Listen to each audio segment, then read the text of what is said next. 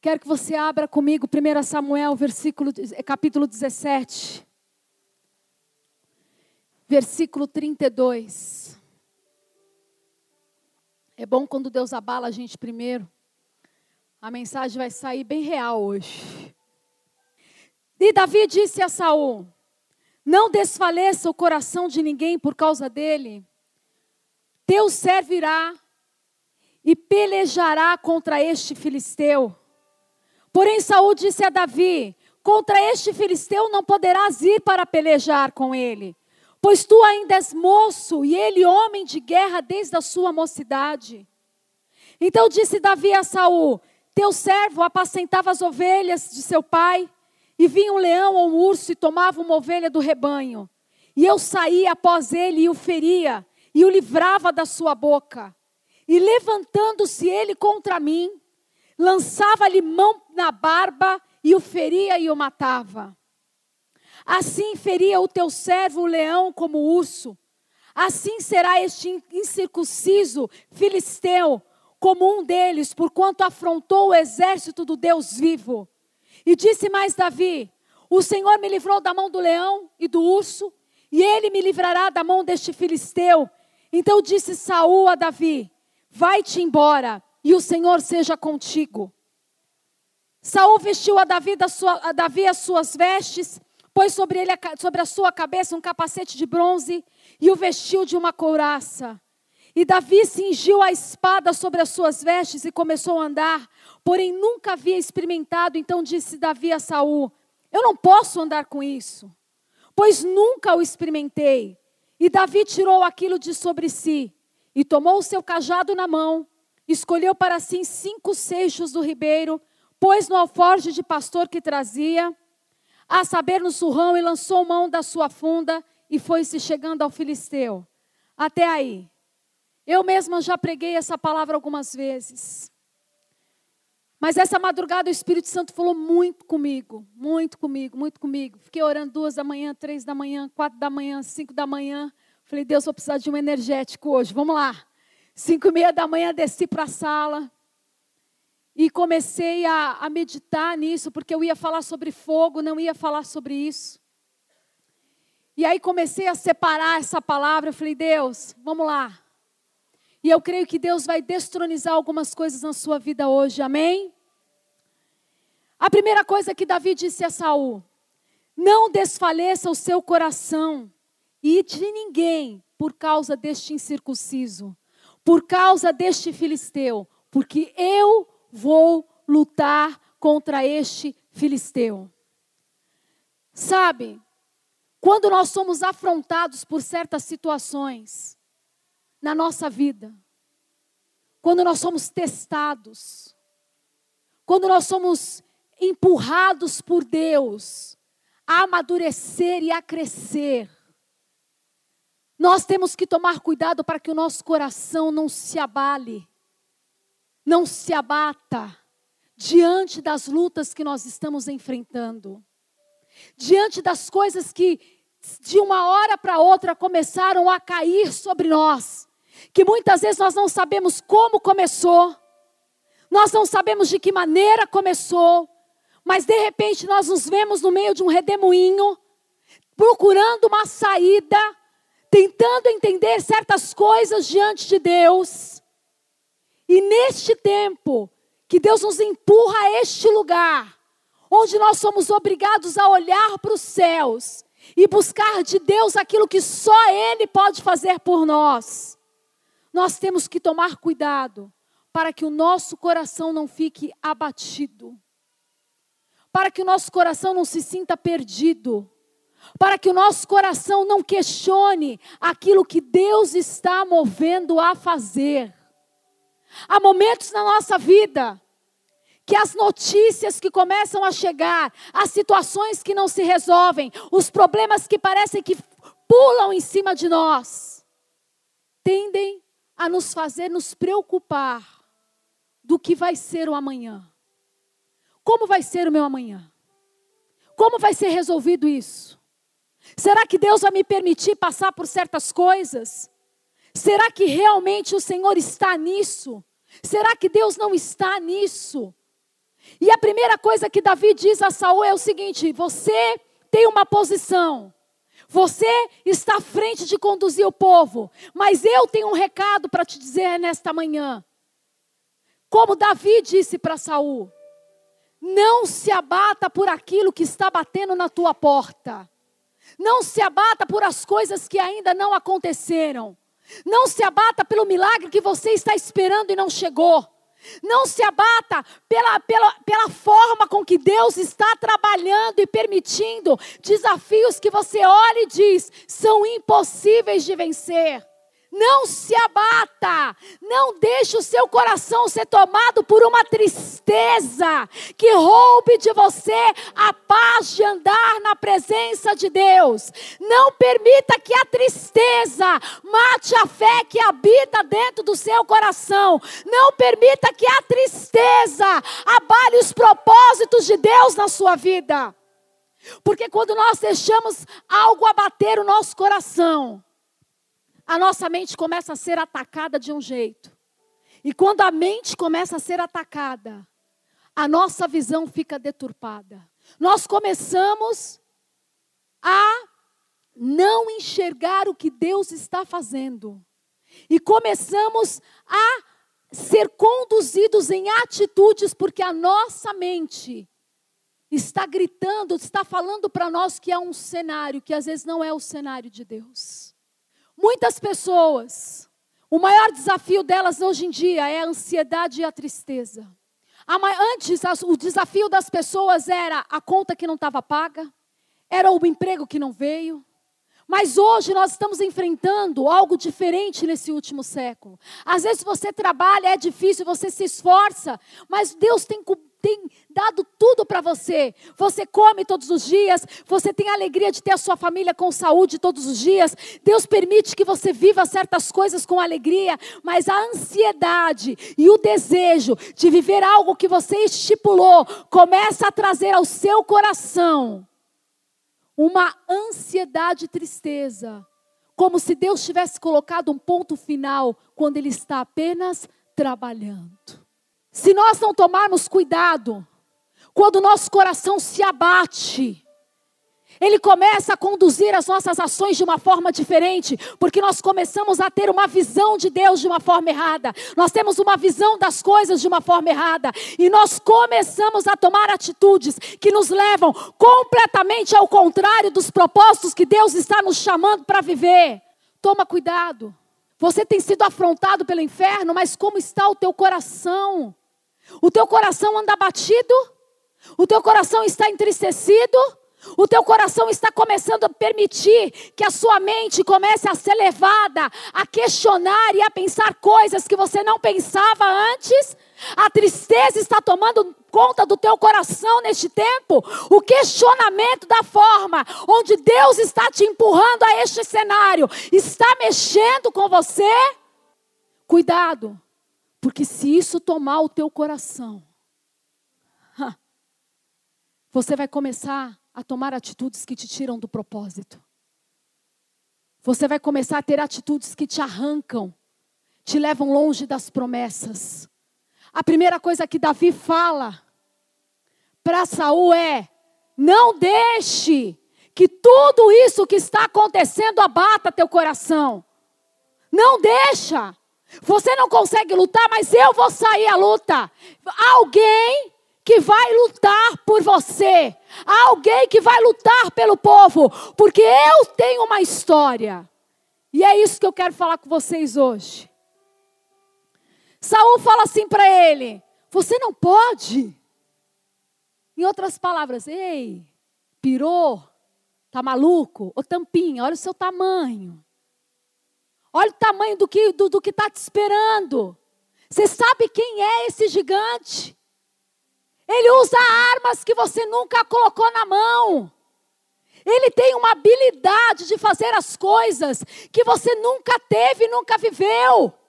Desde cedo ele sabia como usar aquilo que vai te destruir. Você tem certeza? Você é muito novo. Você é pequeno. Você não vai conseguir fazer isso, você não pode fazer isso. Sabe o que, o inferno está gritando nos nossos corações, nos nossos ouvidos nesses dias? Você não está pronto.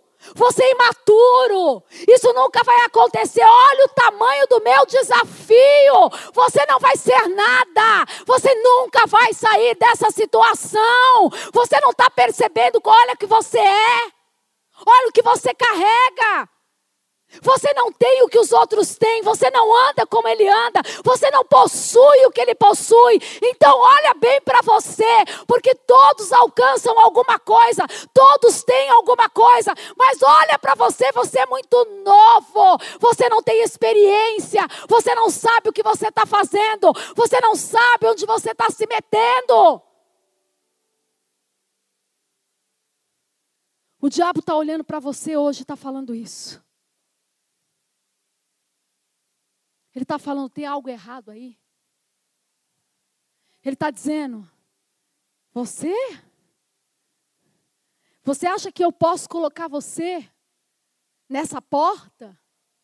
Você que não tem o estudo como fulano, como ciclano, você acha que Deus vai abrir essa porta para você? Você Acha mesmo que Deus vai alcançar aquele teu filho que tem um problema sério, você luta anos e anos e anos, esperando no Senhor que algo aconteça e você já não quer ouvir mais promessas a respeito dele, porque tudo que você ouve parece que nunca vai acontecer. Você você é moço demais, você é imaturo, você não tem experiência, você não sabe como fazer, você não tem como mudar isso. E glória a Deus que nós não temos como mudar isso. Porque quem vai mudar nossa história é Deus. Não são as suas mãos, não é o seu conhecimento, não é o que você pensa, é aquilo que Ele tem chamado você para viver. E se precisar, Ele vai abalar céus, terra, Ele vai fazer uma movimentação. Mas aquilo que Ele promete, Ele cumpre. Mas Davi não se acostumou com aquilo que ele ouvia. Nunca se acostume com que você ouve o inferno gritar a seu respeito. Vira para a pessoa do seu lado e diga assim: não acredite nas mentiras do inferno. O diabo, ele é mentiroso. O tempo inteiro ele vai fazer querer que você acredite que aquilo que Deus prometeu na sua vida não é possível acontecer que a mudança que você tanto espera não é possível acontecer.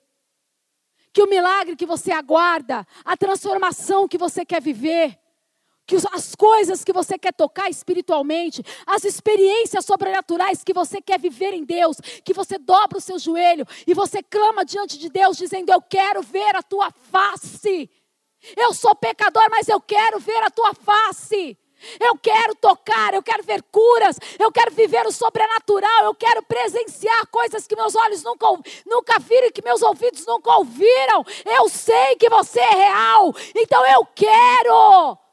A minha alma grita dizendo que não, mas eu sei, eu sei. O diabo vai ficar falando para você, é tudo mentira. Quanto tempo você está na igreja?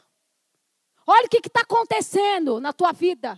Olha o que está acontecendo no seu ministério, olha o que está acontecendo com você, olha o que está acontecendo com a igreja, olha o que está acontecendo com aquilo, olha o que está acontecendo na saúde, olha o que está, olha o que está, olha o que está.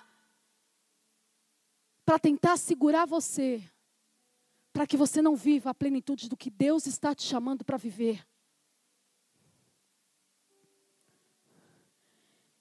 E ele fala assim: teu servo apacentava as ovelhas do seu pai, vinha um leão e um urso. Ele tomava a ovelha do rebanho, eu saía após ele, tirava a ovelha da boca dele. Depois ele vinha sobre mim e eu o matava e eu o destruía. Sabe? Vou falar uma coisa muito séria para vocês. Davi só se dispôs a enfrentar um Golias porque ele tinha marcas. Ele tinha marcas de vitória, ele tinha testemunhos de livramentos, mas ele tinha marcas na alma. Davi sabia o que era ser rejeitado. Davi sabia o que era ser abandonado. Davi sabia o que era ser esquecido. Davi, ele sabia o que era isso, porque quando é Samuel foi que chegou lá para ungir aquele que Deus queria como rei, ele fala: é de paz a sua vinda, é de paz. Eu vou na tua casa, chama seus filhos que nós vamos sacrificar ao Senhor. O pai dele não se lembrou que tinha mais um filho que precisava se sentar à mesa. Davi sabia o que era solidão, de passar noites e noites sozinho, ele e Deus. Lá ele derramava o seu coração e chorava perante o Senhor os seus sonhos, os seus medos, as suas frustrações. Davi sabia, ele já tinha enfrentado o que era solidão, ele já tinha enfrentado o que era tristeza, ele já tinha enfrentado o que era abandono, ele já tinha enfrentado rejeição. Ele tinha marcas na alma. Davi sabia o que era ser ofendido. Davi sabia o que era ser injustiçado. Parecia que tudo acontecia com todos, mas nunca chegava a hora dele. Eu vou falar uma coisa para você nesta manhã. Você pode ver o seu irmão da direita, da esquerda sendo abençoado, mas o seu dia está chegando sim. Se alegre quando Deus está fazendo com o da direita. Se alegre quando Deus está fazendo com o da esquerda, porque é sinal que Ele é vivo e que Ele ainda está fazendo. E que o seu dia, a sua hora, também está chegando. Davi carregava marcas nele. Ele sabia o que era sentir as coisas boas, mas ele sabia o que ele teve que enfrentar de difícil. Eu imagino Davi todas as noites. E quando eu estava lendo os salmos essa madrugada, eu falei: olha, tem uns salmos que você lê, parece que a pessoa caiu no verdadeiro abismo. Assim a gente vê um louvor assim, hoje a gente até estranha, pergunta se é de Deus, mas você lê salmos. Os meus ossos me corroíam. Minha alma estava desesperada. Você lê salmos, você começa a perceber como eles expressavam aquilo que estava dentro deles. Davi sabia quais eram as marcas que ele tinha. Às vezes a gente só quer marca de vitória, de conquista, de livramento. Eu vou te dizer uma coisa: para cair esse gigante que está na sua vida, você precisa se lembrar das marcas dolorosas que você carregou também. Tem processos que nós faz, queremos fazer como Jesus. Jesus que orou lá no Getsemane dizendo: Pai, por, por favor, afasta de mim esse cálice, senão seja feita a tua vontade. Mas nós, quando oramos, falamos: Jesus, afasta de mim esse cálice, eu não quero nem saber mais qual é a sua vontade, só me tira dessa. E tem coisas que Deus não nos tira, tem coisas que Deus não permite que outra pessoa te ajude a passar. Você precisa passar pelo processo. E às vezes o processo é doloroso, o processo é difícil, o processo mexe com nossa teimosia, o processo mexe com o nosso orgulho e mais um monte de coisinha. E a gente começa no meio do processo dizendo: Deus, o Senhor podia fazer diferente. Eu não estou entendendo porque o Senhor está me levando por esse caminho. Eu não sei porque que o que é que o Senhor está vendo. Eu estou em pecado. Tem alguma coisa que o Senhor quer mudar? O que, que o Senhor quer fazer? E na verdade, Ele só quer te amadurecer no meio desse processo. Ele quer manifestar sobre a sua vida uma face de Deus que você ainda não conhece, não viu. E Ele precisa que você tenha marcas para que gigantes na sua vida comecem realmente a cair. E não tem outra forma de derrubar gigantes se você não olhar Quais as marcas que você carrega? E ele fala assim: Eu sei o que é isso. Eu sei enfrentar o leão. Eu sei enfrentar o urso. Eu sei o que é tirar uma ovelha da boca do leão. Davi estava disposto a arriscar a vida dele por uma ovelha. Porque ele zelava por tudo que era colocado nas mãos dele. Ele dava valor àquilo que era colocado nas mãos dele. Ninguém estava lá com Davi para saber como ele estava trabalhando, como ele estava fazendo, como ele estava cuidando, mas ele zelava por aquilo que era colocado, confiado na mão dele. Você tem sido fiel àquilo que Deus tem colocado na sua mão? Você tem sido fiel no teu emprego, na tua família, no teu ministério, nas pessoas que, que, te, que você cuida, da sua esposa, do seu esposo? Você tem cuidado da, daquilo que Deus tem colocado na sua mão? Você tem zelado, ninguém está vendo. Ninguém está vendo. O teu coração é inclinado a fazer aquilo que Deus quer que você faça, porque ninguém está vendo, mas porque é algo que vem do teu coração para viver. Tudo o que ele passou, todas as marcas que ele tinha na alma de livramento, de vitória, só estava fortalecendo Davi para aquilo que ele iria enfrentar. A vitória que marcou ele para todo o reinado. Você começou com coisas que pareciam grandes demais para você. E hoje você está diante de uma coisa que parece muito impossível para você. Mas Deus tem te preparado para este tempo, para esta hora.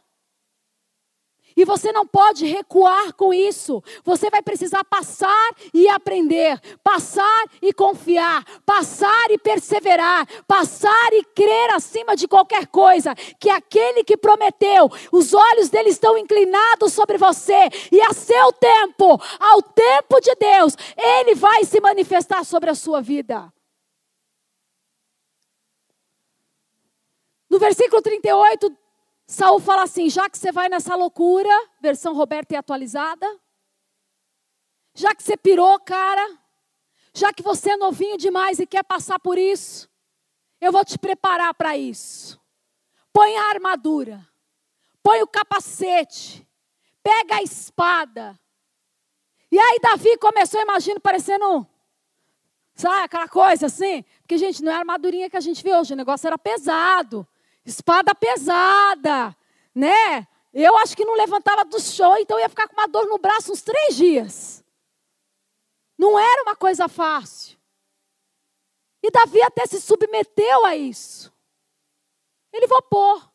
Porque tem horas na nossa vida que nós achamos que nós precisamos de certas coisas para vencer.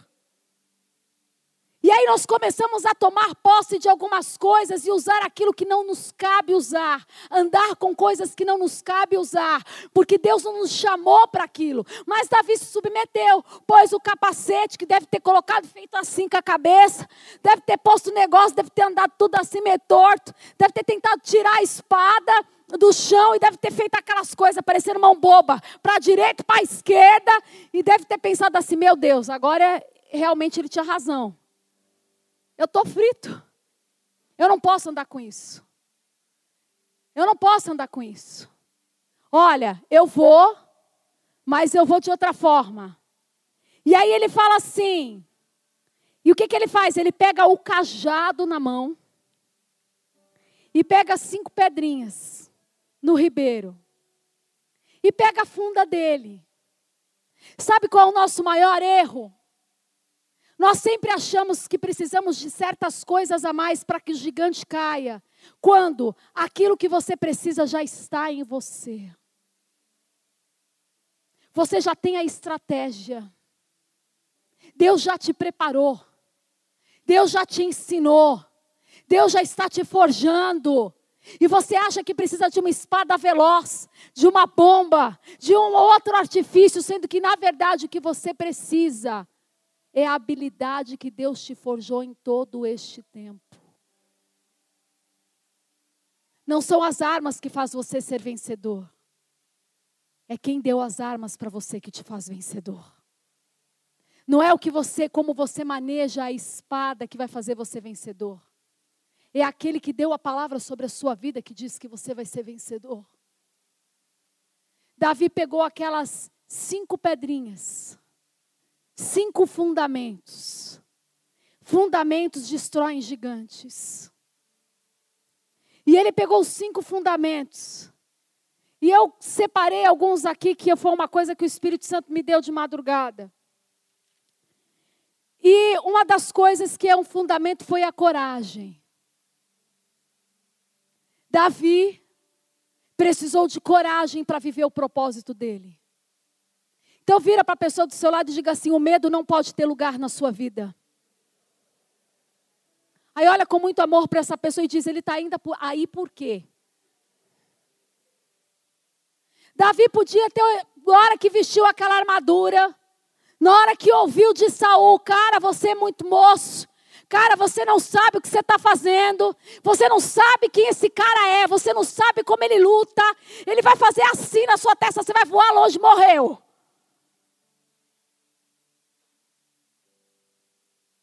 Ele não ficou se baseando em nada disso. Ele poderia ter falado: olha, você está certo. Eu não sei enfrentar isso.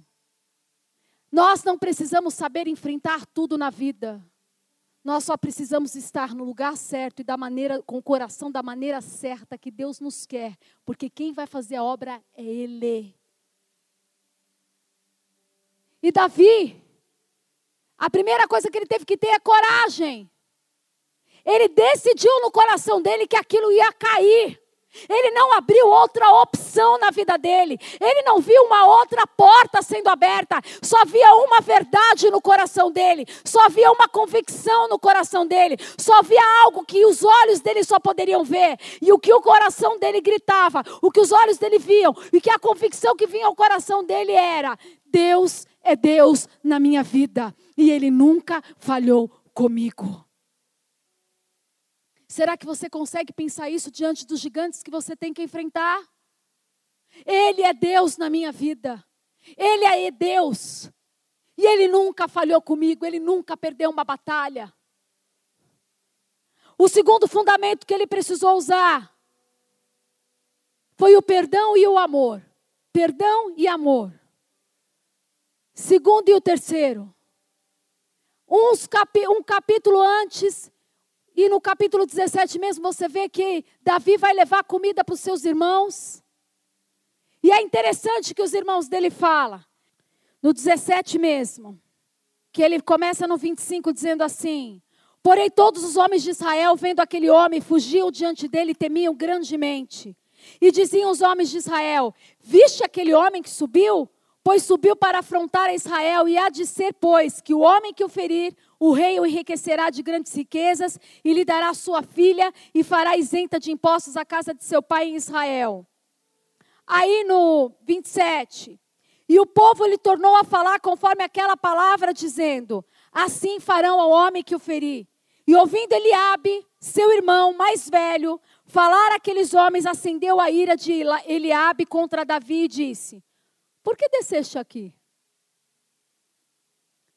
E a quem deixaste aquelas poucas ovelhas? Eu bem conheço a tua presunção e a maldade do teu coração para que desceste para ver a peleja. Davi não estava lá para ver o circo pegar fogo. Davi estava lá para lutar no lugar daqueles que não queriam lutar.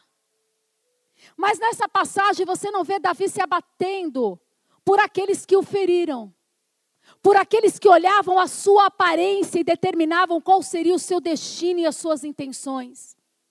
Sabe qual é o nosso problema? Nós andamos e nos movemos muito por aparência. Nós amamos aquele versículo que diz: Ah, Deus não vê como vê o homem, Deus vê o coração, Deus não vê a aparência, mas todos nós gostamos de ver a aparência. Viver de aparência.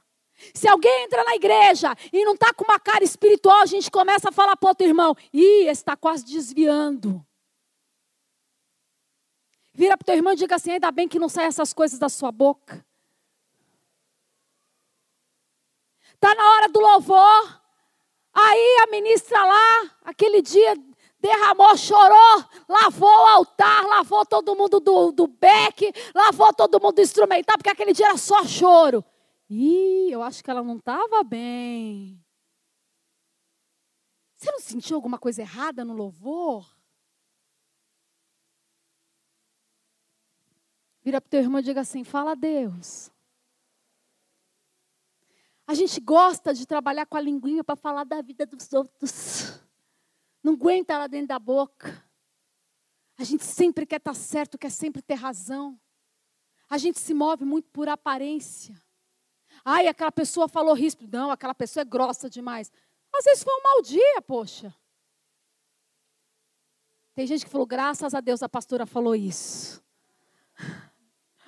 Aquele dia ela não tá, a pessoa não estava bem. Já teve um dia na sua vida que você não estava bem? E que você, a pessoa falou com, com, com educação com você e você já foi grosso, já foi mais ríspido, que aquele dia você não estava bem? Nós somos movidos muito por aparência, muito pelo que o cenário mostra, muito pelo que a gente acha que está vendo. A gente às vezes nem sabe, vai deduzindo as coisas. Isso é dentro de casa, isso é fora de casa, isso é no trabalho, isso é em todo lugar. Não pense você que quem faz na igreja não faz fora. Quem faz na igreja faz no trabalho. Quem faz na igreja faz na família. Porque não é só na igreja, não. Nós manifestamos em todo lugar aquilo que nós somos. Cuidado se você está vivendo de aparência.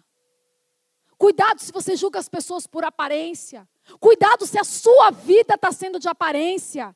Toma cuidado se você está fingindo que está vivendo uma coisa com Deus que você não está vivendo. A igreja não é lugar de máscara. A igreja não é lugar de você precisar disfarçar. A igreja é o lugar da sua restauração, é o lugar da sua cura. É o lugar que você pode ser você mesmo. Aqui é o lugar onde os pecadores habitam, mas buscam redenção. Aqui é a sua casa. É um lugar que você pode mostrar a sua ferida, você não tem que ficar pondo máscara, fazer carinha de espiritual, rodar ratatá, ratatotó, xequerebacá e acabou. E sai daqui dizendo que está nas nuvens, mas chega em casa ou na porta da igreja, você despenca, porque aquele dia nada aconteceu dentro de você. Você não pode viver de aparência, você não foi chamado para viver de aparência, você não foi feito, não foi gerado por Deus para viver aquilo que não é real. Deus está te chamando para viver o que é real. E Ele é real. Aqui não tem julgamentos. Você tem problema? Também tenho. Vamos junto vencer. Hoje o meu testemunho pode fazer diferença na vida da Nath. Mas amanhã o testemunho da Juliana vai edificar a minha vida. Coloca a mão no ombro do teu irmão e diz assim: Isso é corpo.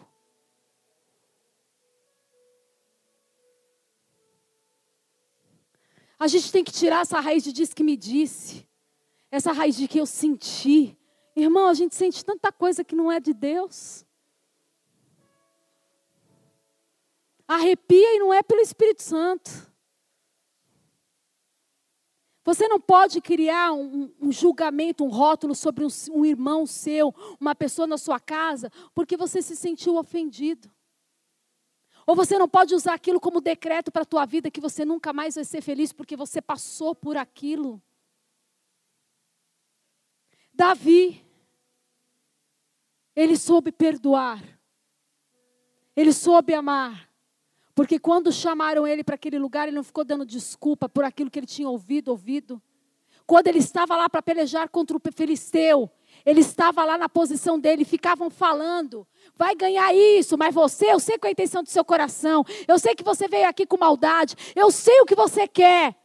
Acho que Davi pensou, vou até ignorar. Por isso que ele nem fala nada. Você não sabe nada de mim, você não sabe quem eu sou. Eu estou aqui nesta manhã para te dizer que as pessoas não sabem quem você é. As pessoas não sabem o que você carrega. As pessoas não sabem as marcas que você teve. Elas não estavam com você na hora da guerra. Elas não viram o seu choro no travesseiro. Elas não ouviram a sua oração. Elas não sabem quantas vezes você jejuou. Quem somos nós para dizer que este ou aquele não está em Deus ou não vive em Deus? Não viva de aparência.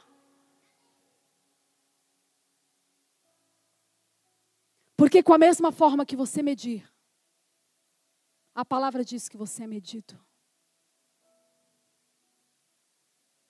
Ele sabia o que era ser ofendido sem marcar o seu coração. Ele sabia o que era ser esquecido sem marcar o seu coração. Ele sabia o que era tristeza e choro sem marcar seu coração. Ele sabia o que era arrumar forças de onde não tinha, para arrancar uma ovelha da boca do leão, sem saber se seria morto com aquilo, mas ele tentava tudo o que ele podia. Ele nunca deu desculpas para não viver aquilo que Deus estava chamando ele para viver. Mas ele via a mão de Deus em todas as coisas da sua caminhada. Você precisa começar a olhar para a tua vida e ver a mão de Deus em todas as etapas da sua vida, mesmo que ele esteja te empurrando a enfrentar o maior desafio da sua vida. Ele está te empurrando, ele está te empurrando e te levando a viver algo que você nunca viveu antes. E ele pegou outro fundamento resiliência, capacidade de se recuperar de situações de crise. Então vira para o teu irmão e diga assim: lugar de crise não é o seu lugar. E aprender com ela. Então vira para o teu irmão e diga assim: sofrimento nunca é demais. É para aprender, fala para eles. E depois de tudo isso, ele continua dizendo que a resiliência. É ter uma mente flexível, um pensamento otimista, com metas claras e a certeza de que tudo passa. Está dizendo, você tem que aprender a passar pela crise, você tem que aprender com ela e com isso tem que produzir em você uma mente diferente, uma visão diferente, atitudes diferentes. E você tem que olhar para aquilo como algo bom. Essa parte não precisa nem desenhar, né? Já deu, né? A última pedra, dependência. Essa pedra que eu creio que Davi derrubou o gigante. E é ela que eu quero falar um pouquinho mais com vocês. Eu não sei o que você está passando e o que você está enfrentando. Cada um de nós temos as nossas guerras e desafios. E cada um está num processo com Deus. Um processo de amadurecimento. Um processo de submissão. Um processo de humildade. Um processo talvez de perdão um processo de amar incondicionalmente, um processo de libertação, um processo de restaurar coisas quebradas em você. Eu não sei qual é a fase que você está passando na tua vida, mas eu vou te dizer uma coisa. Davi sabia o que estava dizendo. Quando ele fala assim para Golias: Tu vens a mim com espada e com lança, e com escudo, porém eu vou contra ti, em nome do Senhor dos exércitos, do Deus dos exércitos de Israel, a quem tu tens afrontado, porque hoje mesmo o Senhor te entregará na minha mão, e ferir-te-ei, e tirarei a sua cabeça. E os corpos do arraial dos filisteus darei hoje mesmo às aves do céu e às bestas da terra, e toda a terra saberá que há Deus em Israel. Você não sabe quem eu sou, mas Deus sabe quem eu sou. Ele me conhece, Ele sabe a quem eu pertenço, Ele sabe quem eu sou, Ele tem palavras sobre a minha vida.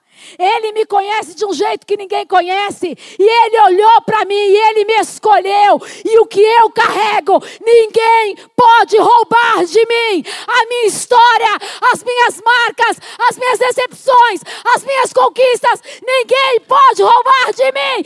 Eu sei o que eu carrego. Eu sei o que eu tenho vivido. Eu sei por onde eu tenho andado. Você não vê a essência, mas há uma essência em mim há princípios em mim, há vida em mim, e eu não vou recuar. Eu não vou acreditar nas suas mentiras. Você está de pé aí? Você tem toda a sabedoria, você sabe como manejar a espada, eu não sei. Você está com escudo e eu não tenho nenhum escudo. Você sabe guerrear como ninguém. Eu tenho uma pedrinha e uma funda. Eu estou com o meu cajado. É nele que eu me amparo e sustento todos os dias da minha vida. E agora é com a dependência que eu lanço essa pedra sobre você, porque nunca se tratou de mim, sempre se tratou de quem você é, sempre se tratou do que você diz, sempre se tratou do que você me disse, sempre se tratou da forma com que você me conduziu, sempre se tratou do que você acreditou em mim, sempre foi a respeito daquilo que você viu em mim e que ninguém viu, sempre foi. Sempre foi. Nunca foi a respeito do que eu sabia, do que eu tinha, de como eu conduzia, mas tudo na minha vida diz respeito a quem você é. Então eu me apoio no cajado, eu não preciso de espada, eu apoio numa funda de dependência. Eu pego essa pedra de dependência e eu me lanço a Ele dizendo: Eu só tenho você e a minha confiança está em você e eu ando nas suas promessas, e eu persevero naquilo que você me chamou para viver, porque se há uma coisa que arde no meu coração, é o que eu tenho e o que eu carrego com você, Senhor. Você pode me arruinar. Você pode não me dar nada do que prometeu. Pessoas podem passar pela minha vida. Eu posso perder tudo. Mas o meu coração é seu. Não me deixa perder isso, Senhor. O meu coração é seu. Não me deixe ser confundida, mas meu coração é seu. Eu digo que não se trata de coisas nem de pessoas, mas eu me movo assim, eu ando assim. Quando Deus não fala comigo, eu penso em desistir. Quando Deus não faz o que eu peço, abala minha fé. Eu, eu declaro uma coisa que às vezes não posso cumprir, mas a verdade é: se não houvesse nada, nenhum sonho, nenhuma promessa, você se agarraria nele?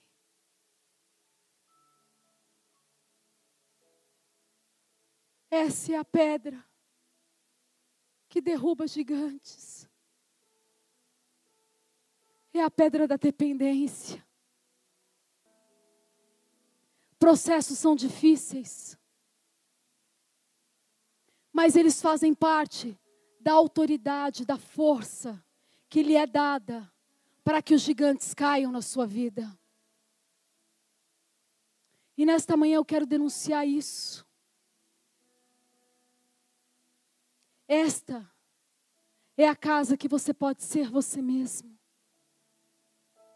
Se você estiver fraco, tem um braço aqui para te ajudar a andar. Se você está preso, tem alguém que pode te ajudar a quebrar as correntes? Esse é o lugar onde nós falamos que tudo se trata dele. Tudo se trata dele. Tudo se trata dele. E sempre se tratará dele.